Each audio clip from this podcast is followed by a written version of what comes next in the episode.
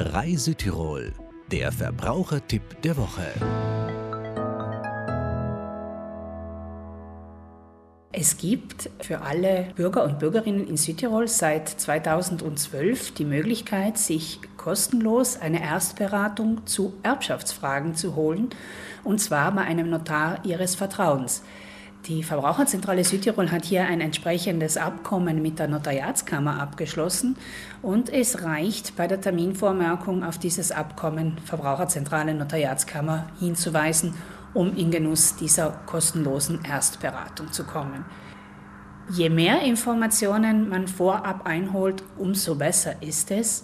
Und ich kann es gar nicht oft genug sagen, sprechen Sie mit Ihren Erben über allfällige offene Fragen, seien diese nun praktischer Natur oder vermögensrechtlicher Art.